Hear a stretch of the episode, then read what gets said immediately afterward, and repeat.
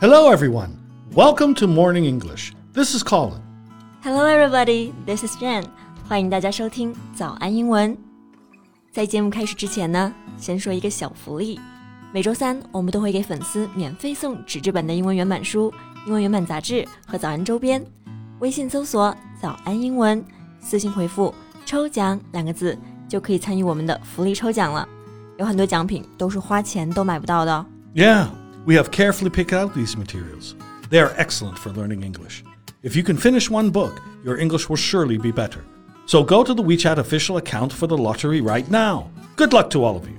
Hey Colin, when was the last time you've been to a live show? 你上一次去看现场演出是什么时候呢 You mean like a concert?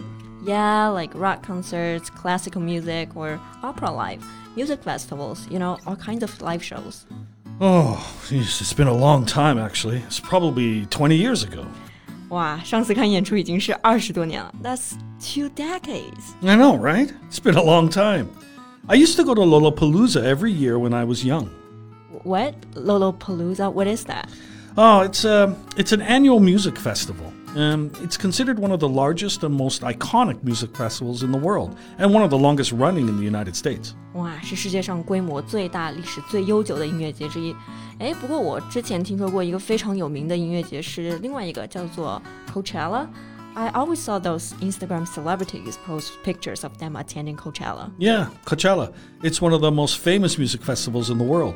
It showcases popular and established music artists as well as emerging artists and reunited groups.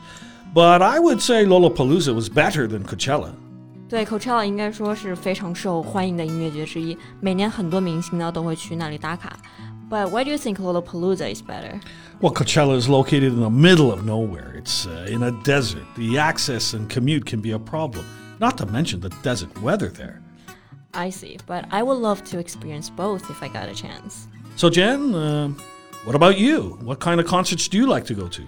啊、当我有喜欢的乐队或者是歌手来中国巡演的时候，我肯定会去看。When the bands or singers I like tour in China, I would definitely try and go see them. Speaking of this, do you know who was the first foreign act to perform in China? 啊、这个我知道，Wham，威猛乐队，他们是首支来华表演的西方乐队。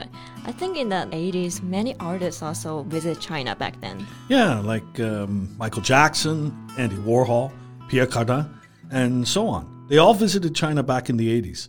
In fact, there's another American superstar who also came to China in the 1980s and stayed for a year. Can you guess who he is? 一个美国巨星，然后八十年代的时候来了中国，并在中国待了一年。嗯，I have no idea. Ah, it was Kanye West. Kanye West, the rap star? I didn't know this. How about we talk about him in today's podcast? Sure. 那在我们今天的节目当中呢，就来聊一聊美国当今最炙手可热的说唱巨星 Kanye West。我们今天所有的内容呢，都整理成了文字版的笔记，欢迎大家到微信搜索“早安英文”，私信回复“加油”两个字来领取我们的文字版笔记。So Colin, why don't you tell us more about Kanye West? Sure. Um, he's an American rapper, singer, and songwriter. 对，他是美国着名的说唱歌手和词曲创作人。So do you listen to his music? Mm, not really. I'm not really into rap music, actually. But he is one of the world's best selling music artists with more than 160 million records sold worldwide. He's also won a total of 22 Grammy Awards, making him one of the most awarded artists of all time. Twenty-two Grammy Awards，那可以说是美国最具统治力的说唱歌手之一了。 He's also a fashion designer and businessman, right? Yeah, the footwear sneaker line he designed was very successful. Kanye West's Yeezy brand, which partners with Adidas, is best known for its expensive limited edition sneakers. I like them. Limited 就是限制的、有限的意思， so limited edition I guess that's why he claimed that Adidas Yeezy is the Lamborghini of shoes。然后他还说椰子是鞋子当中的兰博基尼。不过他鞋子刚出的时候呢，真的是非常非常火。Right, the Adidas Yeezy boots were sold out within 10 minutes.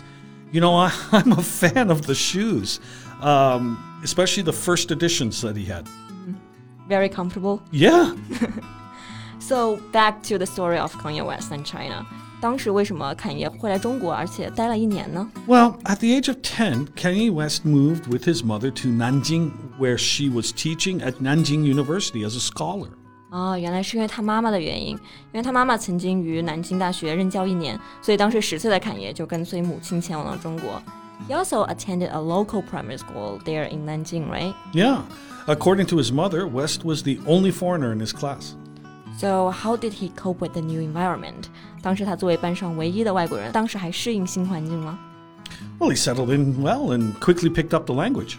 Oh, that's good. 那刚刚 Colin 呢就说了两个动词短语，一个是 settle in。settle 是安顿的意思，settle in 就是表示习惯、适应。那第二个动词短语呢，pick up，它有捡起来的意思，在这里 pick up the language 表示学会、获得。Well, I have to say, Kanye was like a really smart kid. Yeah.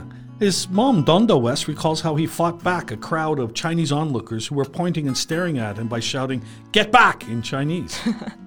onlooker 就是围观者的意思，因为那个时候外国人非常少嘛，所以走到哪儿，康业都会被人围观。没有想到那个时候他已经会用中文来维护自己了。Yeah, but since then he's forgotten most of his Chinese. it makes sense. It's been a long time. So, did he make any troubles in Chinese school? 因为在我印象当中，侃爷好像一直都特别特立独行的。那他小时候会不会也是经常闯祸的那种？Oh yeah, Kanye was a handful back in school. In winter, his classmates' gloves seemed odd to Kanye because the fingers were cut out, and all of Kanye's gloves were typical American winter gloves. But his Chinese teacher wouldn't let him wear those. So, how did Kanye react to that? Well, when the teacher tried to pull the gloves off of Kanye's hands, Kanye kicked the teacher. Kanye's mother had to meet with his teacher to talk about his behavior. Wow，这完全就是侃爷的风格啊！因为手套的原因，跟这个老师干了起来。Kick 就是踢的意思。那最后呢，还因为这个事情被叫了家长。So he was a troublemaker already when he was a kid. I'm curious though, did he show his business talent when he was young? 那他小时候有没有展现出他的一点这个商业天赋呢？Yeah, he did. You know, when he was in China, Kanye developed a love for lamb skewers. Lamb skewers 就是羊肉串的意思。他当时就特别爱吃南京街头的烤羊肉串。But his mom didn't trust the sanitary conditions of Nanjing street vendors, so she refused to buy them for him. So, how did he get the lamb skewers he loved? Well, he found a way to circumvent his mom by showing off his breakdancing skills to the Chinese kids in exchange for their skewers. 那康爷真的是商业鬼才啊！ 既然他妈妈不给他买羊肉串呢，他放学之后就靠给同学跳霹雳舞来换烤羊肉串。Breakdancing 就是霹雳舞的意思。Yeah, I would love to see the breakdance shows he put on. Me too. 那今天呢，我们就聊了一下美国说唱巨星 Kanye West 在中国的童年趣事。那最后呢，再提醒一下大家，我们今天所有的内容呢，都整理成了文字版的笔记，欢迎大家到微信搜索“早安英文”，私信回复“加油”两个字来领取我们的文字版笔记。Thanks very much for listening. This is Colin. This is Jen. See you next time. Bye. Bye.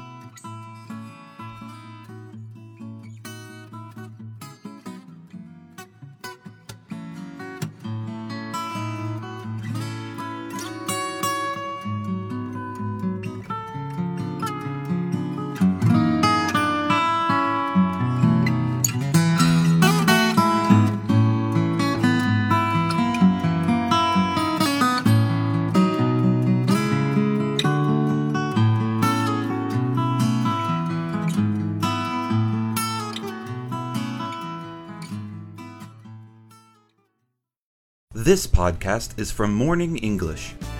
学口语就来早安英文。